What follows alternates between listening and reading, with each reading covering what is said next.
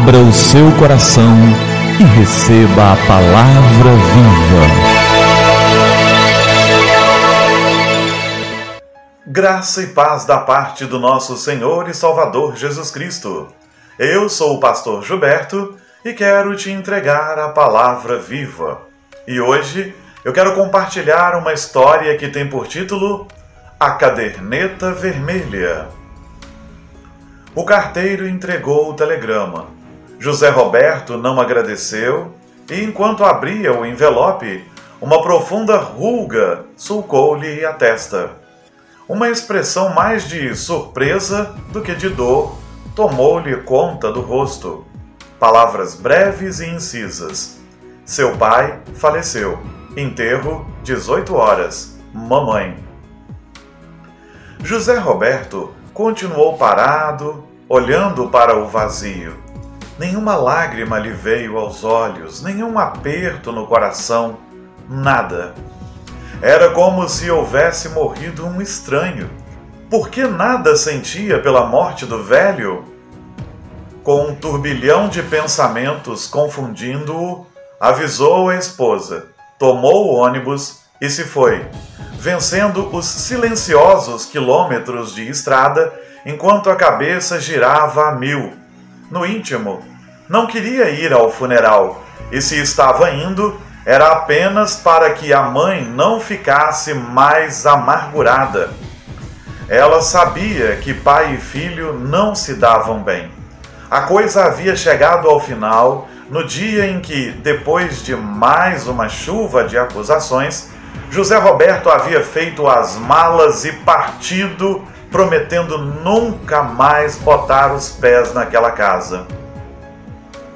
Um emprego razoável, casamento, telefonemas à mãe pelo Natal, Ano Novo e Páscoa. Ele havia se desligado da família. Não pensava no pai e a última coisa na vida que desejava era ser parecido com ele. O velório? Poucas pessoas.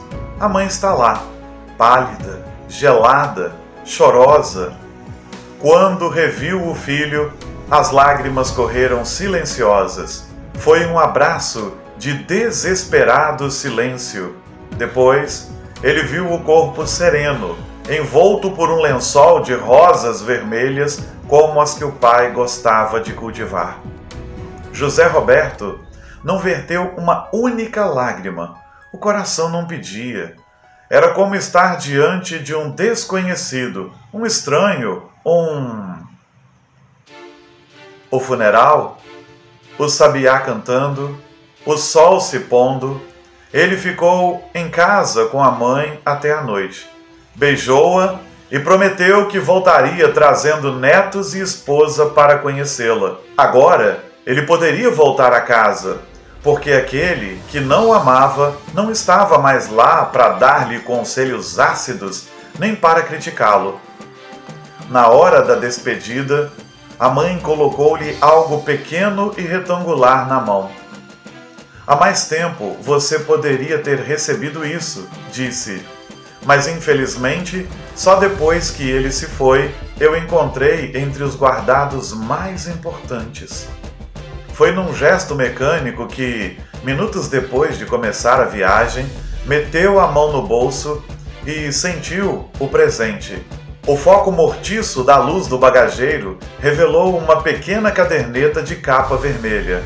Abriu-a curioso. Páginas amareladas na primeira, no alto, reconheceu a caligrafia firme do pai. Nasceu hoje o José Roberto, quase 4 quilos. O meu primeiro filho, um garotão. Estou orgulhoso de ser pai daquele que será a minha continuação na terra.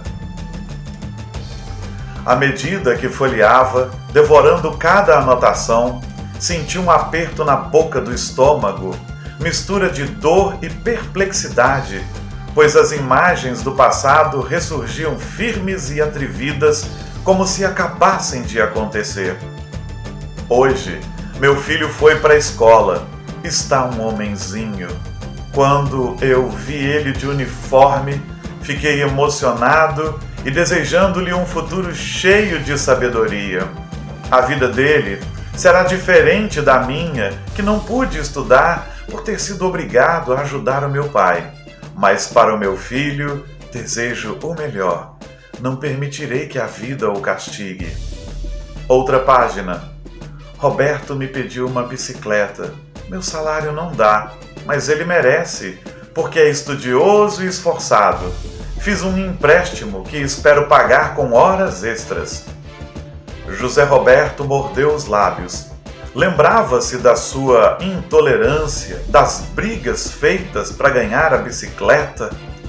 Se todos os amigos ricos tinham uma, por que ele também não poderia ter a sua?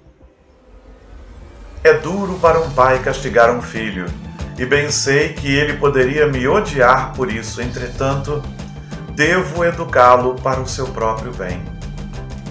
Foi assim que aprendi a ser um homem honrado, e esse é o único modo que sei de ensiná-lo.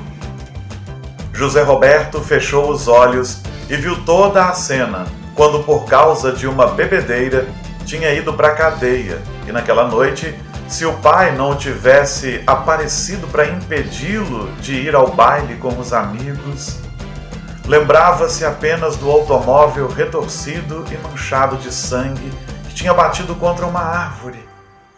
Parecia ouvir sinos, o choro da cidade inteira, enquanto quatro caixões seguiam lugubremente para o cemitério. As páginas se sucediam com ora curtas, ora longas anotações, cheias das respostas que revelavam o quanto em silêncio e amargura o pai o havia amado. O velho escrevia de madrugada, momento de solidão, num grito de silêncio, porque era desse jeito que ele era. Ninguém o havia ensinado a chorar e a dividir as suas dores. O mundo esperava que fosse durão, para que não o julgassem nem fraco nem covarde. E, no entanto, agora, José Roberto estava tendo a prova que, debaixo daquela fachada de fortaleza, havia um coração tão terno e cheio de amor.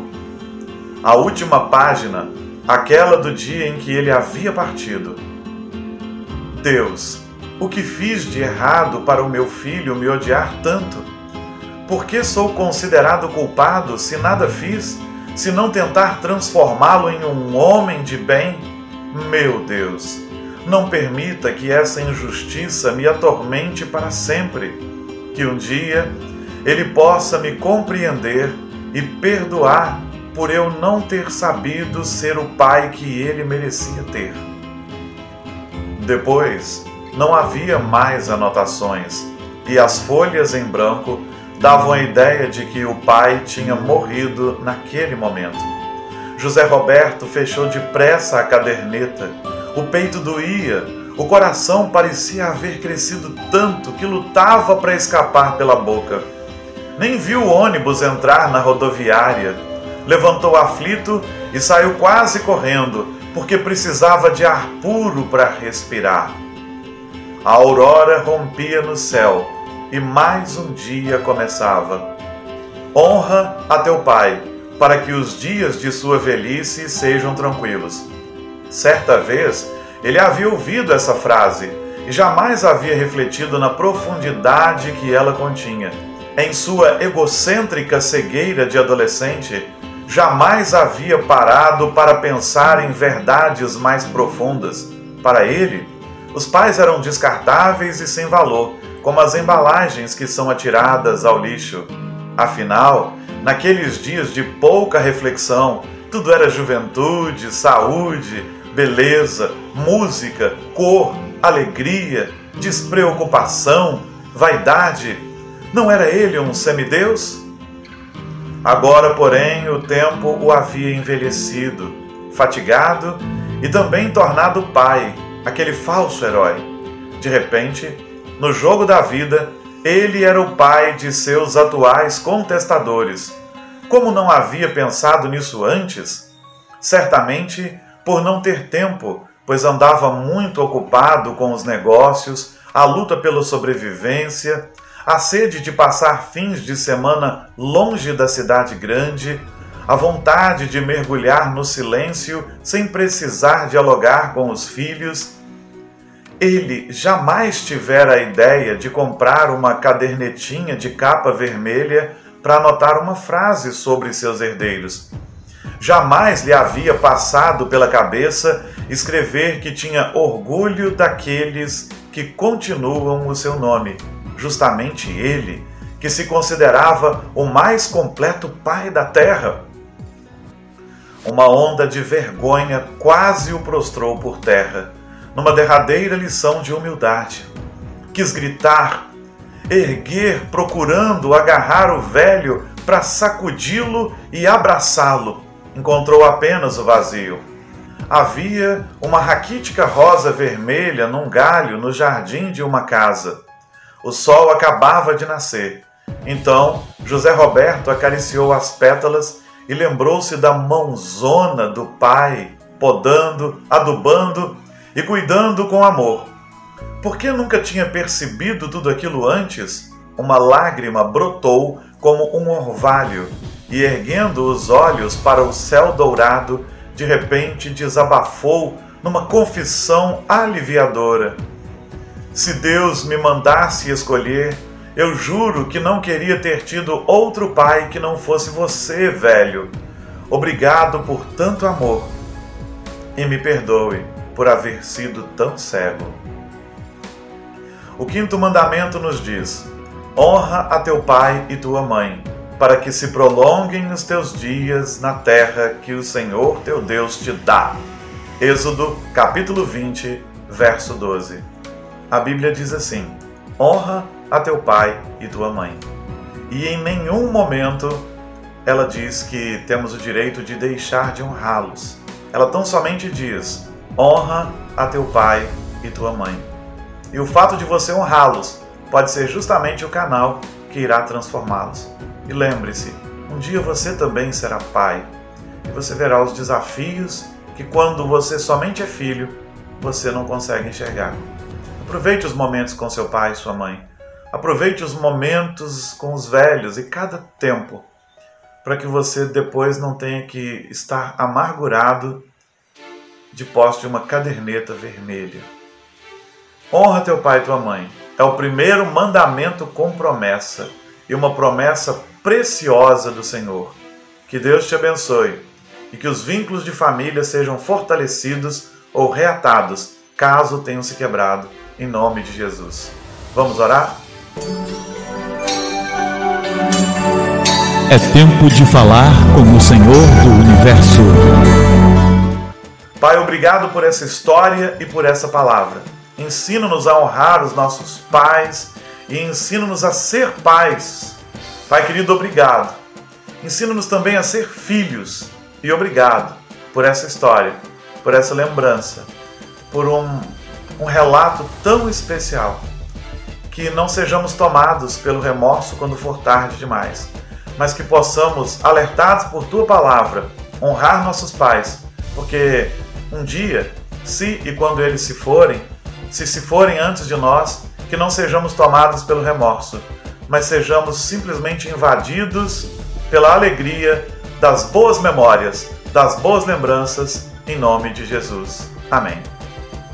Amém e que a palavra viva transborde em seu coração.